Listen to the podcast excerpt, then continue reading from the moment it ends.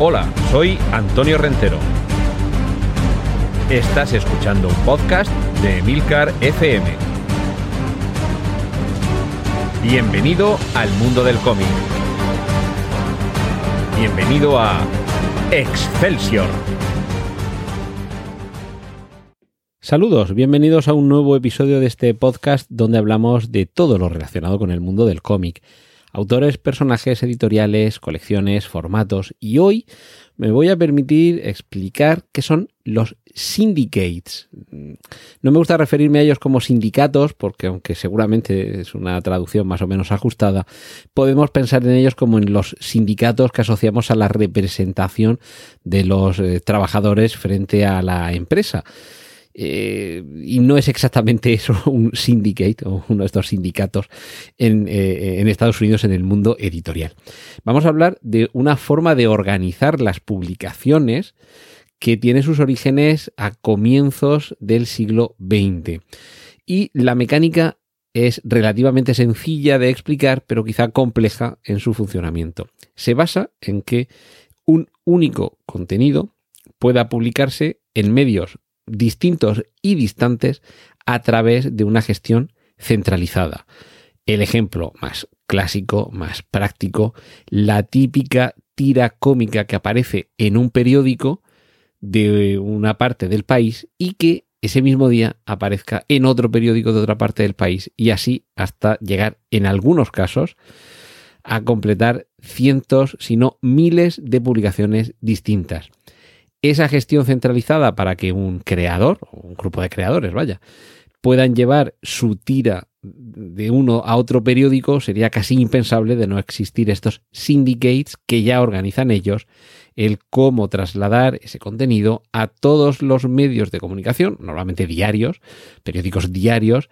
que desean contar con dicho contenido la tira de Garfield, la tira de Snoopy, la tira de Flash Gordon, del personaje que os imaginéis, porque muchos de los que conocemos a través de los cómics precisamente han tenido su origen o se siguen publicando hoy en día en forma de tira en los periódicos, en los diarios estadounidenses y del resto del mundo, ese origen se debe precisamente a los syndicates, aunque posteriormente los hayamos consumido en formato de cómic, con una recopilación de varias de esas tiras,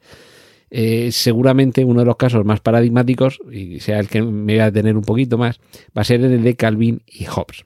Explicar brevemente algunos de estos sindicatos, de estos syndicates, es posible que sí que os suenen. Sin duda, el más famoso, el King Features Syndicate, que incluso en algunos dibujos animados lo hemos podido llegar a ver. Y, algunos de estos syndicates, este en concreto, es que tienen ya más de un siglo de historia. En su, en su momento, con nombres tan históricos del mundo de la prensa como William Randolph Hearst o, como eh, otro de estos nombres que también se asocian a esos momentos históricos de la prensa, como mm, yo lo diré que ahora no me sale el nombre, Ahí, eh, Pulitzer, el, famoso premio Pulitzer, pues eh, Joseph Pulitzer también creó su propio syndicate que, lo que ofrecía era eso, un servicio en el que se centralizaba, digamos, la recepción de los contenidos de esos creadores de tiras cómicas o de cómics por entregas y, lo iban, digamos, enviando a todos los medios de comunicación, a todos los periódicos que querían publicar o bien esa tira semanal o bien las tiras o las páginas dominicales, que de esto también hablaré un poco más adelante. No voy a decir que casi cualquier cómic que os imaginéis o casi cualquier personaje que os imaginéis pueda tener su origen en, estas tiras, que, que esto puede ser también capítulo para otro Excelsior, pero sí que es cierto que gracias a estos syndicates se popularizaron porque no aparecían únicamente en un periódico local, sino que aparecían a lo largo y ancho, sobre todo Estados Unidos, pero también con el tiempo irían llegando a otros países del mundo. Y de hecho, cuando aquí en España en su momento, o en Latinoamérica, años 50, 60, 70, 80, 90 y más allá, iban publicándose algunas tiras de estos personajes o algunos suplementos dominicales, recuerdo el caso del Pequeño País, por ejemplo, algunas de las viñetas que ahí aparecían procedían precisamente de este sistema de gestión de la publicación. Estos syndicates en los que personajes pues como Garfield, por ejemplo, como el propio Heathcliff, eh, incluso algunos superhéroes también y otros personajes clásicos, como puede ser eh, Steve Canio, por ejemplo, han ido apareciendo en ese formato y algunos, incluso desde el momento de su primera aparición hasta ahora, han seguido apareciendo de manera ininterrumpida. Sería el caso, por ejemplo, de Popeye o del Príncipe Valiente, que, que algunos de ellos es que han cumplido ya más de un siglo acudiendo, evidentemente, con el trabajo de distintos autores a lo largo de tanto tiempo, a su cita diaria o a su cita dominical, en el caso de las páginas o las tiras semanales en lugar de diarias algunos casos también, como The eh, Phantom, el, el, enmascarado, eh, o Flash Gordon, que continúan vigentes hoy día esas tiras y evidentemente ha habido una evolución en esos, en esos personajes. Pues bien, dentro de, de toda esta mecánica que tiene que ver con los syndicates, hubo una cierta revolución gracias a uno de los mejores cómics que jamás se han publicado, que es Calvin y Hobbes, a quien ya en su momento dedicamos un capítulo aquí, en Excelsior. Y es que dentro de este sistema que tenía tantos límites, uno de ellos tenía que ver incluso con la propia organización de la tira. Es decir, había que unificar el criterio porque es que había miles, literalmente miles de periódicos en todo el mundo que se tenían que ajustar en su maquetación a la forma, a las dimensiones de esa maqueta. O sea, perdón, de esa tira. Pero es que además, en muchas ocasiones, eh, el, orden de la tira depende también de cómo la quiera estructurar el periódico. Con lo cual, para una tima, o sea, pensemos en la típica tira que está al final, en, la parte inferior de la página, ¿no? Es como un faldón. Pero eh, se puede querer recopilar algunas de esas tiras y en lugar de publicarlas a diario, publicar una recopilación de ellas el fin de semana y se le puede dar distinto formato a esas viñetas contenidas en la tira. De forma que hay, esto yo creo que es un poco más complicado de explicar eh, a través de la palabra que mm, visualmente, pero imaginad un, un rectángulo como una página en la que hay seis viñetas, ¿vale? Y cada una de esas viñetas tiene unas dimensiones que recortándolas y recombinándolas en cuanto al orden, evidentemente sin que pierdan su orden. La 1 tiene que seguir siendo la que va antes de la 2 y la 2 antes de la 3. Pero si las recortáramos individualmente y en lugar de dejarlas en, eh, en un orden horizontal, las fuéramos amontonando una sobre otra, como si fueran fichas del Tetris, e insisto, cada una por su orden, evidentemente, para no perder el hilo narrativo, si esas viñetas obedecen a unas proporciones determinadas, permitirían que los periódicos pudieran ajustarlas al tipo de maquitación que necesiten según que quieran ocupar una página, media página o una tercera parte de página. Pues bien, hasta ese punto estaba medido incluso las dimensiones que tenían que tener o que deben tener las viñetas de los eh, de las tiras cómicas. Imaginaos, eh, ya digo, ese ejemplo de las seis viñetas que las podemos organizar a página completa eh, pero que queremos tener en la primera mitad de dos páginas texto del periódico y así recortamos esas viñetas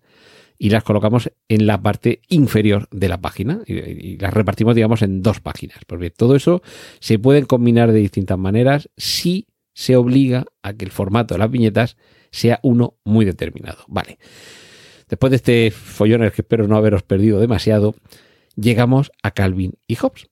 Bill Watterson era, bueno, era, sigue siendo, porque afortunadamente sigue vivo, pero eh, un autor muy independiente, con las cosas muy claras hasta el punto de que, entre otras cosas, nunca autorizó que hubiera ni merchandising, ni productos derivados, ni dibujos animados, ni nada que tuviera la efigie de Calvin o de Hobbes.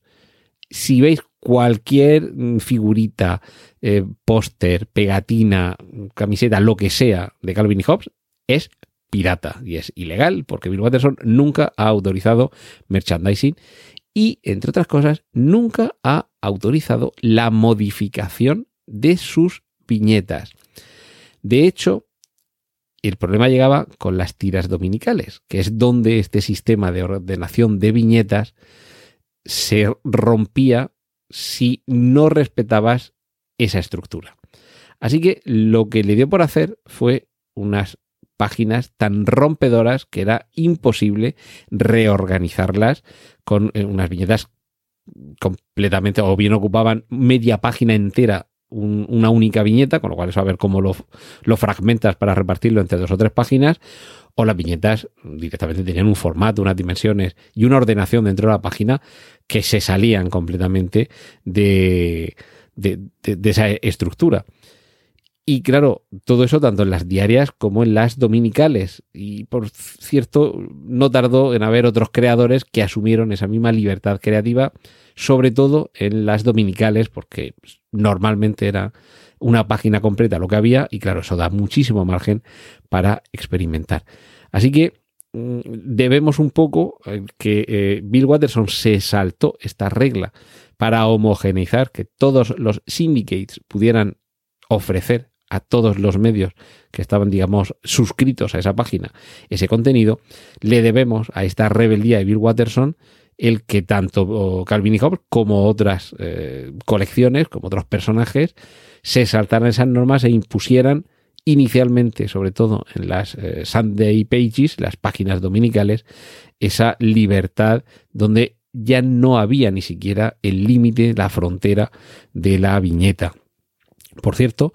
eh, todo esto porque mm, en ese eh, ánimo también libérrimo del propio eh, Calvin, Bill Watterson trataba de, llevarlo a todos sus extremos. Y sí que es cierto que evidentemente esto el syndicate para el que trabajaba no estaba nada contento, pero es que estamos hablando de una tira que era súper exitosa, o de un personaje que era súper exitoso,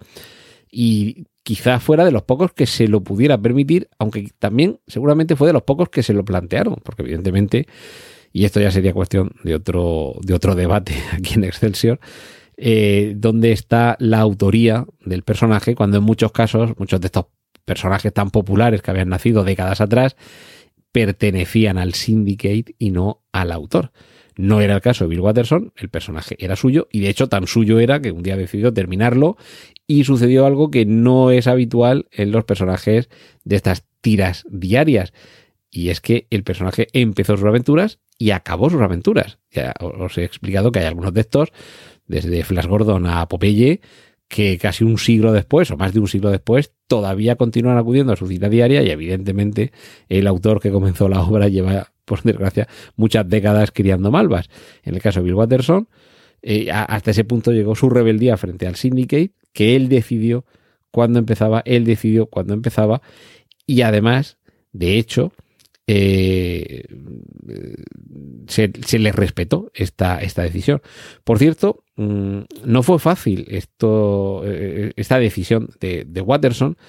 porque evidentemente los periódicos no tanto los syndicates, que también, o el syndicate, sino los periódicos, esto lo vieron como una afrenta a su propia libertad, porque a partir de ese momento, si este señor servía una página con una viñeta completa, que no la podías trocear, obligaba al periódico a ceñirse a esa libertad creativa del autor.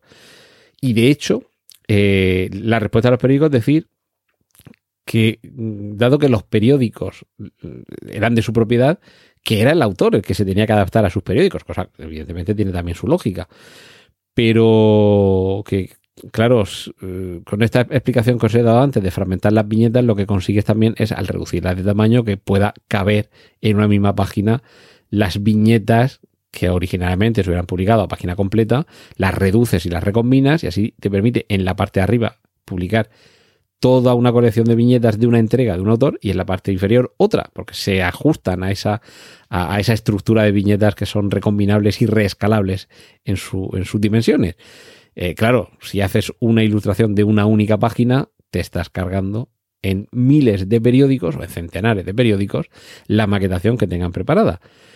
Y el problema es que eh, Watterson se granjeó también enemigos entre otros autores, porque veían, bueno, este quién es para pasarse por el forro las normas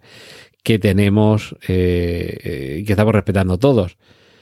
Aquí, afortunadamente, en el caso de Watterson, por cierto, no lo he dicho todavía, su, su syndicate era el Universal, llegaron a un acuerdo. Y es que se guardaría una cierta proporción para que por lo menos, por lo menos, hubiera una forma de recombinar físicamente estas páginas, así que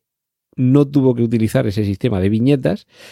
pero a cambio habría dos tipos de formato de tira. Una versión en media página y una versión que podría ser reducida de tamaño, pero proporcional, con lo cual ya se ajustaba. Era una solución, digamos, de equilibrio. No te concedemos libertad total y absoluta, ajustate a estos pequeños márgenes para que también los periódicos se puedan ajustar, porque ellos también tienen su propia organización. Y, bueno, finalmente, esto en el, en el, caso de las viñetas de las páginas dominicales, sí que hubo esa, esa libertad. Y afortunadamente, gracias a eso, podemos disfrutar, en el caso, sobre todo, de, de Calvin y Hobbes, pero también de otras colecciones, de esa libertad que permitió que las páginas dominicales se salieran ya de esos márgenes. Y claro, mm, por fortuna, aunque el 31 de diciembre de 1995 fue cuando apareció la última viñeta de Calvin y Hobbes, su legado permanece más de 25 años después. Los syndicates continúan llevando a centenares, a miles de periódicos, sobre todo en Estados Unidos, pero también en el resto del mundo, las aventuras diarias de múltiples personajes y afortunadamente también para los dueños de los medios esto facilita el tener un catálogo de producto que, está ahí, que además está bien gestionado y que puedes elegir dentro de un mismo syndicate. Me imagino que habrá distintos acuerdos en función de que me contrates eh, una tira o, seis tiras. Y, por cierto, parte de, esta inspiración para hablar hoy de los syndicates se la debo a Fernando de Córdoba, que en Twitter lo podéis encontrar como arroba gamusino, que publicó un hilo interesantísimo precisamente sobre cómo esta evolución cómo se cambió el diseño de los cómics gracias a este empeño de Bill Watterson en dotar de la libertad que se merece Calvin y Hobbes y cómo esto ha terminado afectando a los syndicates que han visto como algunos otros creadores han tomado con el tiempo un sendero similar. En cualquier caso, continúa vigente el sistema de funcionamiento de esos syndicates. Han ido reduciéndose o ha ido reduciéndose a lo largo de los años. Actualmente no son tantos como a, principios o mediados del siglo pasado. Eh, eh, en Internet se puede ver un listado de, los años 80 eh, y 90 con los 10 más populares, algunos de ellos bueno, sigue ganando el King Features Syndicate con casi 200 eh, 200 publicaciones diarias en las que aparecen sus, sus personajes y a partir de ahí muchos vinculados sobre todo a grupos de medios, desde el grupo Times o periódicos como Los Angeles Times, publicaciones como el Newspaper o el New York Times o el Washington Post, que tienen a su vez esos contenidos sindicados y que aquí en, España el sistema no funciona así eh, o no directamente así, sino que son los propios grupos de medios, donde los hay cuando los hay, los que gestionan que en las distintas cabeceras de sus grupos aparezcan las mismas viñetas. Eh, es un sistema, por un lado, distinto, porque ese síndicate, digamos, no sería independiente del propio medio, sino que es el propio grupo de medios el que gestiona de manera centralizada el que un mismo viñetista publique su trabajo en las distintas cabeceras de las que forman parte, o que forman parte del grupo. Sobre todo aquí en, España, el, grupo Prensa Española y demás, que tienen periódicos por distintas provincias españolas que comparten contenidos y esto puede servir también al trasladarlo al modelo español. Ya, como veis, nos vamos a ir un poquito de las viñetas. También se traslada al caso de los columnistas. Seguro que eh, el columnista que publica en La Verdad de Murcia, en el Ideal de Granada o en las provincias de Alicante, eh, no sé ahora mismo si todos pertenecen al mismo grupo, pero si fuera así, si están todos en el mismo grupo, ese mismo columnista lo vas a poder leer independientemente del periódico que compres en cada una de esas provincias, porque pertenece a ese mismo grupo. Pues eso mismo, con las viñetas, comenzó a suceder hace ahora más de un siglo continúa sucediendo y gracias a esos syndicates muchos de esos personajes han podido tener una vida larga y próspera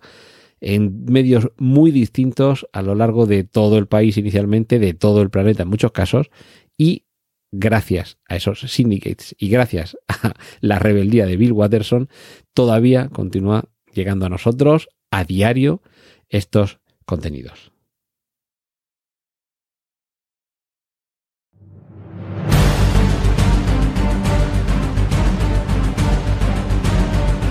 Has escuchado Excelsior, un podcast de Antonio Rentero para Emilcar FM. Puedes escuchar más episodios y contactar con nosotros en emilcar.fm barra Excelsior.